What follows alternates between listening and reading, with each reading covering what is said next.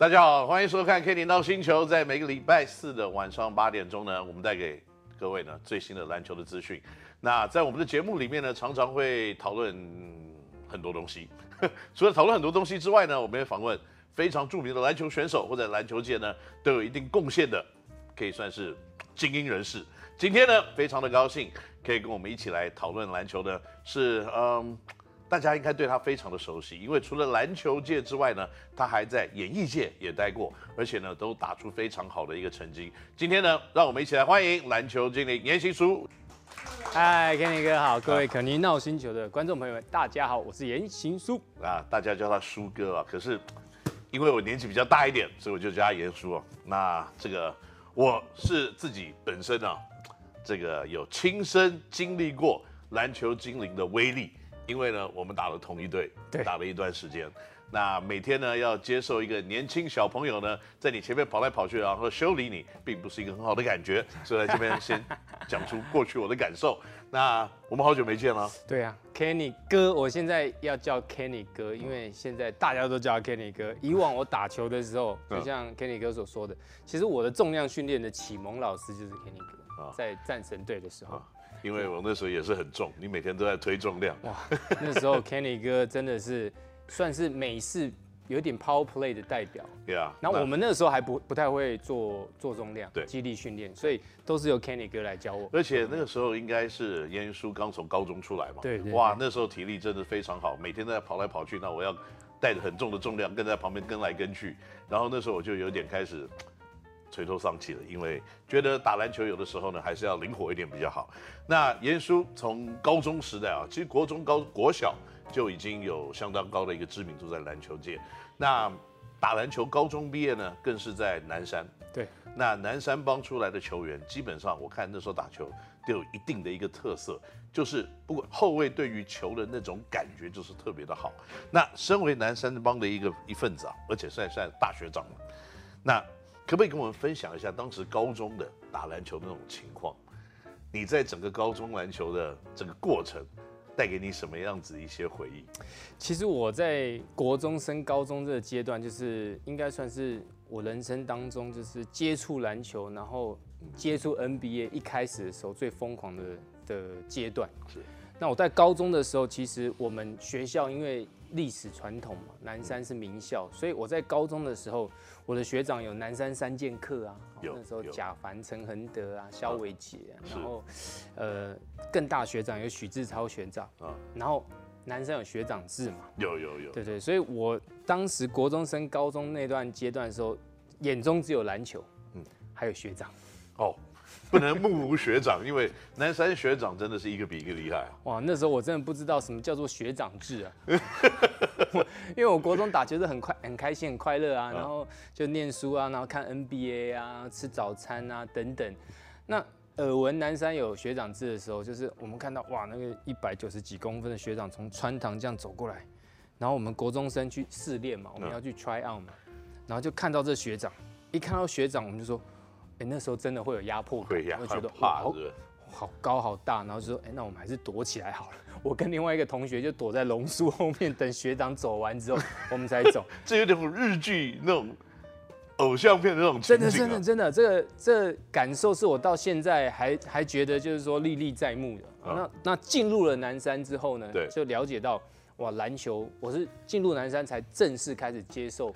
比较正规的篮球知识跟训练。是，然后你会知道哦，这真的是人外有人，天外有天。学长的实力是完全碾压，碾压我们。我一进去的时候，一年级跟南山三剑客之一的学长陈恒德一对一，阿德。对阿德比完赛一对一，他说我就做我就做两个动作，OK，就是 pump fake 跟过人，就三对三比五球，前面两个礼拜大概就五比零。所以这个经验要告诉我们，就是如果呢你是南山的学生，你是低年级的学弟的话，那你看到学长过来，找棵榕树躲一下 会比较好一点，要不然就被五比零了。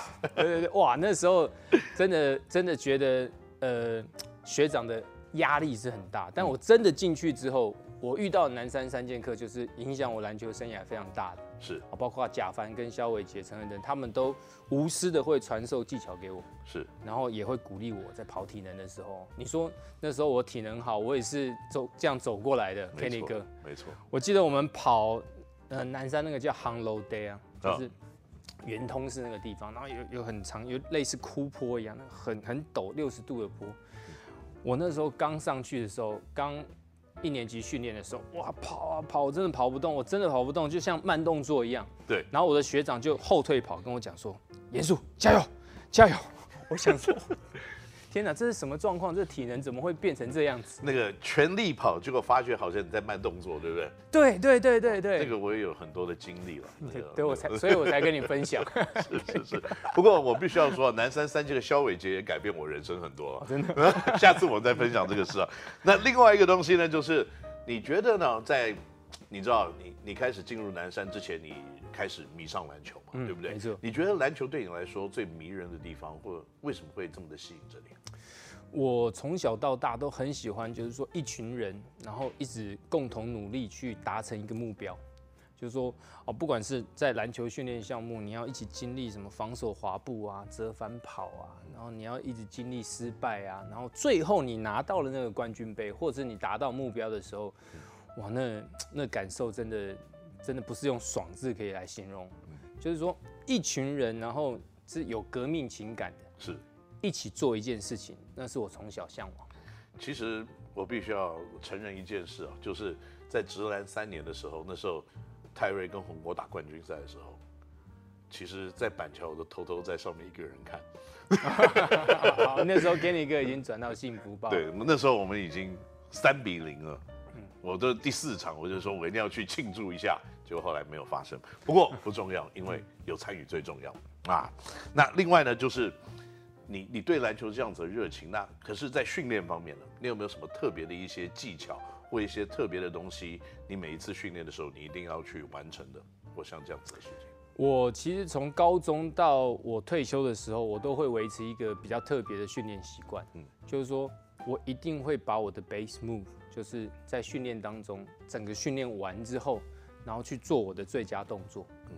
然后去自己一个人在场上去模拟一些情况，哦，这是之前呃钟志蒙教练呃建议我这样做，是，还有李志强大哥建议我这样做，就是说我是一个后控球后卫，所以我在场上的时候，我会站在跳球圈前面的地方，然后呢去做我的最佳动作，然后呢去模拟我的战术，还有我的队员现在是什么样的情况，就是说。你现在有点像 VR AR 的感觉，嗯，就是说你自己去幻想说那个机会点在什么地方，对。但是我是一个人在球场上，是，所以然后去模拟自己的动作，然后想象每个人在怎么跑位，对对对对。然后跑位第一机会点，第二机会点，第三机会点，然后没有机会的时候，最后我是用我自己的进攻 base move，然后 finish。所以这样子一个训练也让你带到了这个在国内在台湾打篮球可能呢最高的一个阶段啊，就是。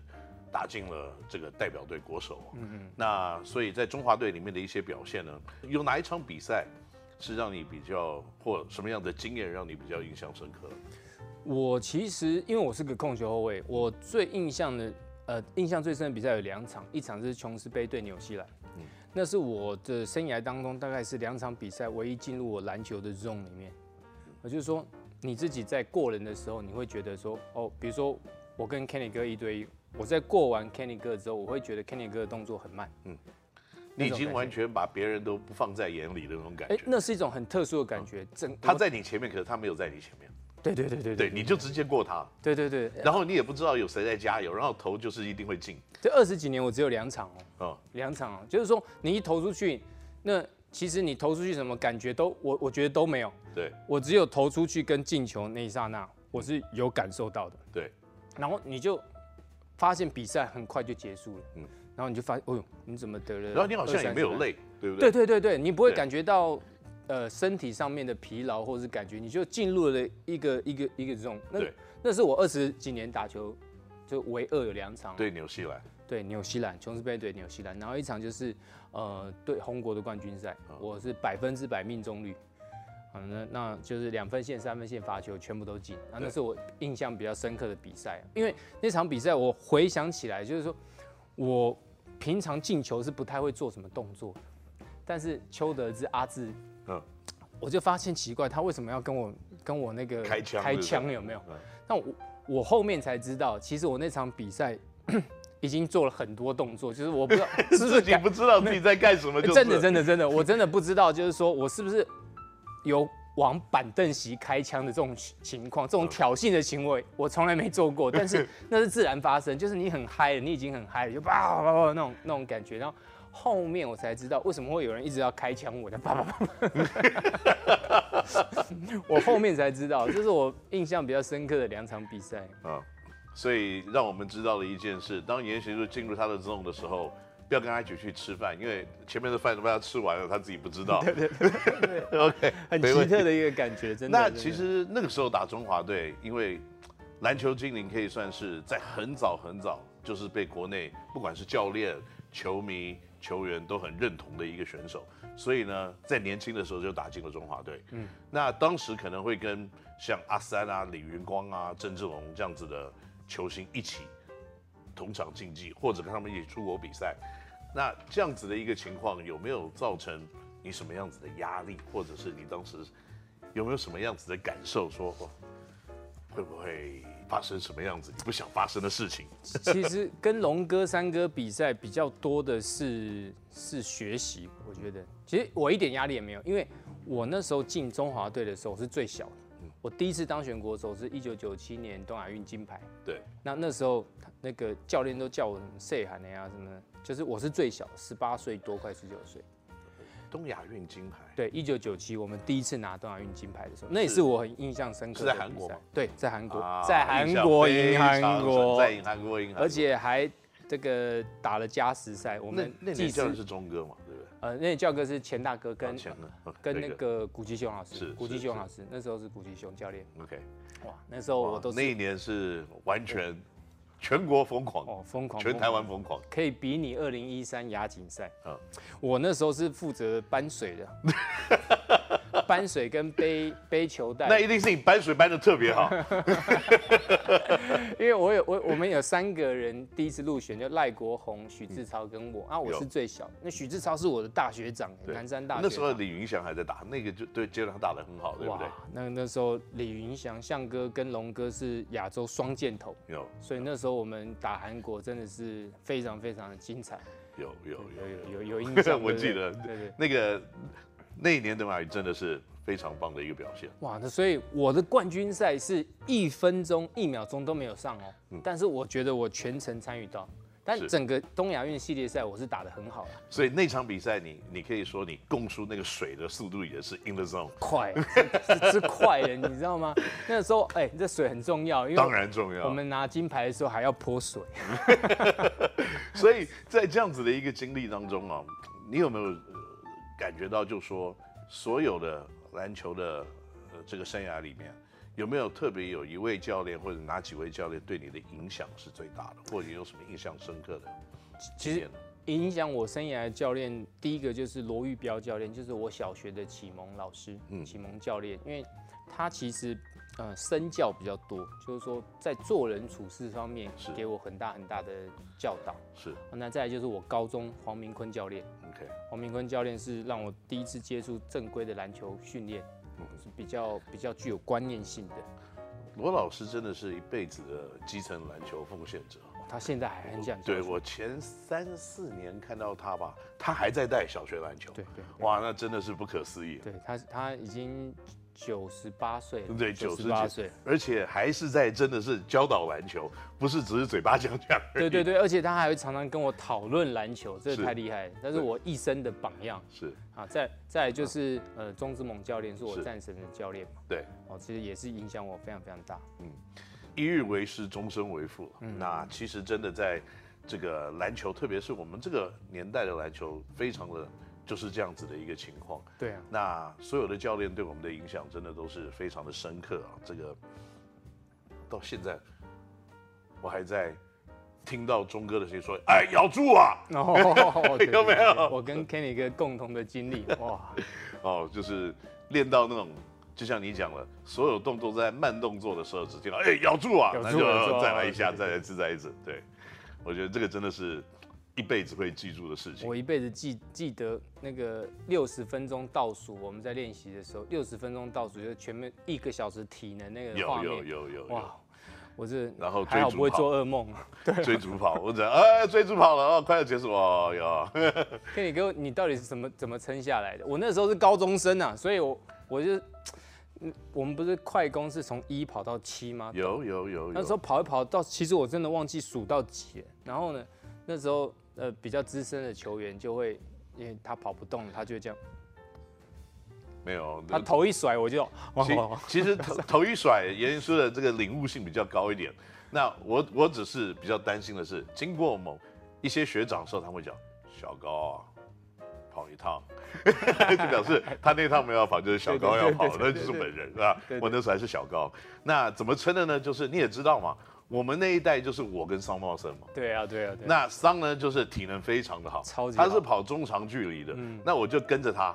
那他没有跑，他没有停下来，我也不敢停啊，因为，因为他没有停，就代表说被骂只有我而已。好惨，好惨。不过那个的确是非常棒的经验。对对。不管是在呃所有可能在人生里面，接下来你要做的一些，像你的意志力的，还有你跟别人去，嗯。做事情的专注力等等，嗯嗯、都是我认为可能是人生的经验。对、啊，都是人生的经验。所以我跟这些长辈，包括龙哥、三哥合作，其实我我一点都不会感觉到压力，因为其实压力都是他们背。嗯、那我们就一直在一直在学习，一直在看他们怎么打球这样。是。那另外呢，这件事情开始就是我比较不熟悉的地方了。就说在打篮球最巅峰的时候，你突然离开了篮球界，你跑去演艺界。嗯嗯。那然后呢？不管是出唱片啊，或者拍偶像剧啊等等，都有不错的一个成绩啊。那在这个方面呢，你有没有什么东西，就像打篮球一样，有什么印象比较深刻的东西？就是你觉得哇，我就特贼了，或者怎么样？大家哦，大家都觉得你应该会知道怎么做这件事，结果是你自己完全不知道，有没有这样子的经验？我进演艺圈其实跟一般人的历程不太一样，嗯，因为我是二十七岁，在我篮球巅峰的时候进去的，嗯。然后那个时候，其实我现在回想起来是，呃，当然，呃，有没有教练引导很重要。那我自己也太相信自己，因为我觉得就是说我二十七岁，然后我去演艺圈三年，我再回来，我是能够应付的。因为我那个时候巅峰的时候，你想做什么就做什么。真的。对啊，就是你想得分啊，你想传球，你想防守，你想做什么做什么。所以那个时候对自己会非常有自信。对。哦，所以你觉得，哎，那。呃，制作人是其实说服我很多次啊，制作人导演去找我很多次拍 MVP 情人的时候，那我我一开始其实都比较冷酷的回绝，嗯，我是职业球员啊，我追求的是职业数据，所以我都是拒绝的。对，但最后一次他打动我的时候，因为 CBA 刚好要结束，结束，然后他说你可以透过戏剧去帮助更多人认识篮球，这样不是挺好的吗？我那时候比较单纯，我一听我就说，哎，没错啊。这样是挺好的啊，对，所以这是我踏入演艺圈的一个原因呢、啊。嗯、那确实这部戏也帮助了篮球，真的是，大家都是耳熟能详的。对，在对在东南亚等等一些地方都帮助不认识的篮球人认识篮球，所以其实现在认识我比较多的人是演艺圈的，是。那篮球界是比较比较少，那是透过演艺圈他们才知道我原来是真正的篮球员。那。这个你自己想说，三年以后再回来打，那回来打了以后，你的感觉是？哇，那那真的差太多。因为我是一个，就是说，假设我进演艺圈，然后我是一个很专心在某一个领域就做那个领域的事情，所以我是完全没有没有正常正规的训练哦。那我回来之后呢？那我大概调整了半年，我觉得我可以了。嗯哼。但其实我的我的身体已经完全跟不上我自己的姿势。好了，这个时候呢，就是我要开始讲了。就是你刚刚问我这是怎么撑下来的。你那个时候三十岁，那就是我跟你打球的时候，那时候我大概二十九岁。然后我也是大概两三年没有打，然后再回来打了一年，然后这是第二年。所以你那个时候的感受的身体的感觉。大概就是我那个时候身体的感受的感觉。哇，那你实在太辛苦了，要跟他们这样子的人格跑来跑去，我真的是太辛苦了。你实在太辛苦了。我要跟他分享一个事情，我从来没有跟他说过，就是那个时候呢，我在想说，这个小鬼体能会不会太好了一点？所以我干脆给他两下好了，就还给他两下。上帝官讲说，上 Kenny，不要这样子，不要这样子。我就说，那时候我还跟桑生气，嗯，我说你不是我这一国的吗？结果后来那时候我忽略了，其实像年轻的球员，像他们那个时代的，他们才是球队的未来，我们只是来准备他们，然后有需要的时候我们要上去顶。但是呢，人在这个环境的时候，你就不会有这样子的认知，你永远都认为是我该上去。嗯，那这个也是球员可能必须要有一种竞争的心态了。不过仔细想想，如果当时我可以想得更开一点的话，那球队的气氛可能不会因为我被打昏。不会 不会，开玩笑了。那从篮球退役到现在，你看啊，你的身材保持这个样子，那我呢已经呃大概是一个半了。所以你是怎么保持身材的？我觉得这个是很多人想知道的，包括我在内。有笔吗？借我一下，抄个笔记。没有，没有，开玩笑，开玩笑。我我目前还是一六八啦，就是说我只吃两餐。嗯，那但是因为我还是希望希望希望自己能够保持运动，就是说我能有机会运动的时候运动。那其实我当然，我目前在执行的一个一个小计划，就是我已经从呃二三四五六，我已经五个月。每天都会做三十个伏地挺身，每天三十个伏地挺身，对，听起来好像没有很困难。对，其实要从这边开始，就是说自律的习惯，其实要从小目标开始。是，就是说每天三十个伏地挺身，听起来很简单，但是它就可以维持你一定的肌力。嗯，然后这也可以让你觉得你自己有呃持续的在做一件事情，然后很自律、很坚持。我觉得这种这每天三十个伏地挺身可以让我保持我自己的呃自信啊，不管是你你在控制自己情绪啊、身材啊，然后呃健康的一个自信，然后让你能够投入更更喜爱的工作。好的，那就在这里呢，每天三十个伏地挺身的地方呢，我们就在这一集里面稍微停一下，OK，因为我们还有很多事情要跟严叔聊，所以在下个礼拜呢。继续可以在我们可以闹星球的节目里面呢，多聊一下跟篮球经理严新书他最近在做些什么事情。我们下个礼拜再见，拜拜，拜拜。